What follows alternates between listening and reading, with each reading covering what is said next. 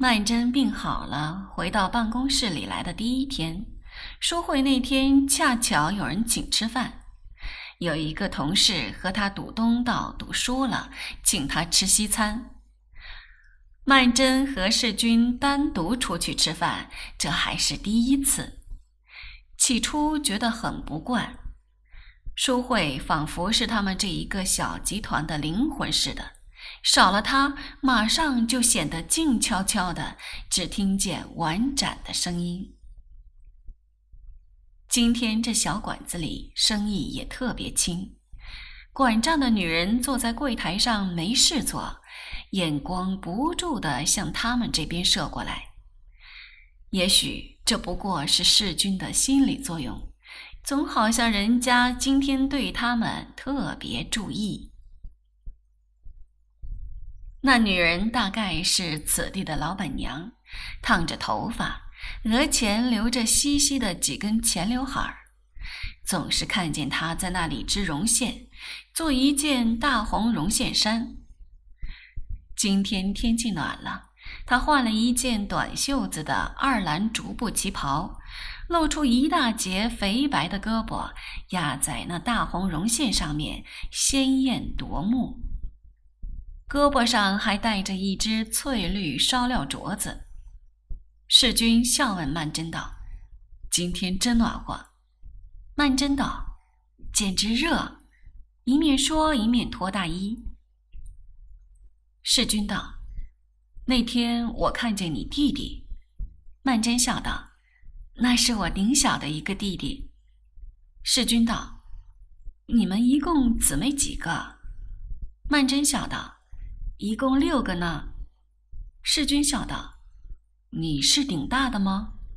曼桢道：“不，我是第二个。”世君道：“我还以为你是顶大的呢。”曼桢笑道：“为什么？”世君道：“因为你像是从小做子子做惯了的，总是你照应人。”曼桢笑了一笑。桌上有一圈一圈茶杯烫的剂子，他把手指顺着那些白剂子画圈圈，一面画一面说道：“我猜你一定是独养儿子。”世君笑道：“哦，因为你觉得我是娇生惯养惯坏了的，是不是？”曼桢并不回答他的话，只说。你即使有姊妹，也只有姊妹，没有哥哥弟弟。世君笑道：“刚巧猜错了，我有一个哥哥，不过已经故世了。”他约略地告诉他家里有些什么人，除了父亲、母亲，就只有一个嫂嫂，一个侄儿。他家里一直住在南京的，不过并不是南京人。他问他是什么地方人。他说是六安州人，世君道：“就是那出茶叶的地方，你到那儿去过没有？”曼桢道：“我父亲下葬的那一年去过一次。”世君道：“哦，你父亲已经不在了。”曼桢道：“我十四岁的时候他就死了。”话说到这里，已经到了他那个秘密的边缘上。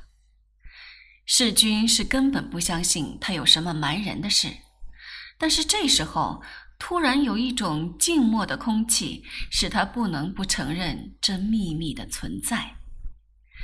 但是他如果不告诉他，他绝不愿意问的。而且说老实话，他简直有点不愿意知道。难道书会所猜测的？竟是可能的，这情形好像比书慧所想的更坏。而他表面上是这样单纯可爱的一个人，简直不能想象。他装出闲适的神气，夹了一筷子菜吃，可是菜吃到嘴里木乎乎的，一点滋味也没有。搭讪着拿起一瓶西红柿酱。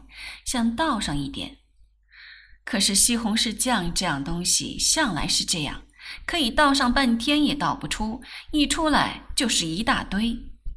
他一看，已经多得不可收拾，通红的，把一碗饭都盖没了。柜台上的老板娘又向他们这边桌子上狠狠地看了两眼，这一次不是出于一种善意的关切了。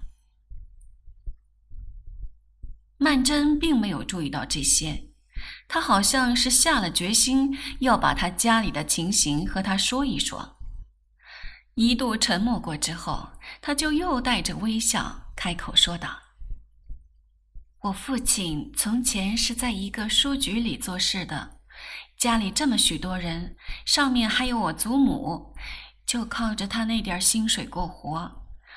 我父亲一死，家里简直不得了。”那时候我们还不懂事呢，只有我子子一个人年纪大些。从那时候起，我们家里就靠着子子一个人了。世君听到这里也有点明白了。曼桢又继续说下去，道：“我子子那时候中学还没有毕业，想出去做事，有什么事是他能做的呢？”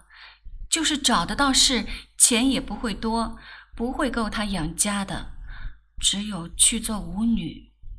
世君道：“那也没有什么，舞女也有各种各样的，全在乎自己。”曼桢顿了一顿，方才微笑着说：“舞女当然也有好的，可是照那样子，可养活不了一大家子人呢。”世君就也无话可说了。曼桢又道：“反正一走上这条路，总是一个下坡路，除非这人是特别有手段的。我子子呢，又不是那种人，他其实是很忠厚的。”说到这里，世君听他的嗓音已经哽着，他一时也想不出什么话来安慰他，只微笑着说了声：“你不要难过。”曼桢扶起筷子来挑着饭，低着头竟在饭里找稗子，一粒一粒捡出来。半晌，呼道：“你不要告诉淑慧。”世君应了一声。他本来就没打算跟淑慧说，倒不是为别的，只是因为他无法解释怎么曼桢会把这些事情统统告诉他了。他认识淑慧，在认识他之前，他倒不告诉淑慧。曼桢这时候也想到了这一层，觉得自己刚才那句话很不妥当，因此倒又红了脸，应道：“其实我倒是一直想告诉他的，也不知怎么的，一直也没说。”世君点点头道：“我想你告诉淑慧不要紧的，她一定能够懂得的。”你子子是为家庭牺牲了，根本是没办法的事情。曼桢向来最怕提起他家里这些事情，这一天他破例对世君说上这么许多话，当天回家的时候，心里便觉得很惨淡。他家里现在住着的一幢房子，还是他子子从前和一个人同居的时候，人家给顶下来的。后来和那人走开了，就没有再出来做了。他蜕变为一个二路交际花，这样比较实惠些，但是身价更不如前了。有时候被人误认为舞女，他总是很高兴。曼桢走进弄堂，他那个最小的弟弟名叫杰民，正在弄堂里踢毽子，看见他就喊：“二子。”妈回来了。他们母亲是在清明节前到原籍去上坟的。曼桢听见说回来了，倒是很高兴。他从后门走进去，他弟弟也一路踢着毽子跟了进去。小大姐阿宝正在厨房里开啤酒，桌上放着两只大玻璃杯。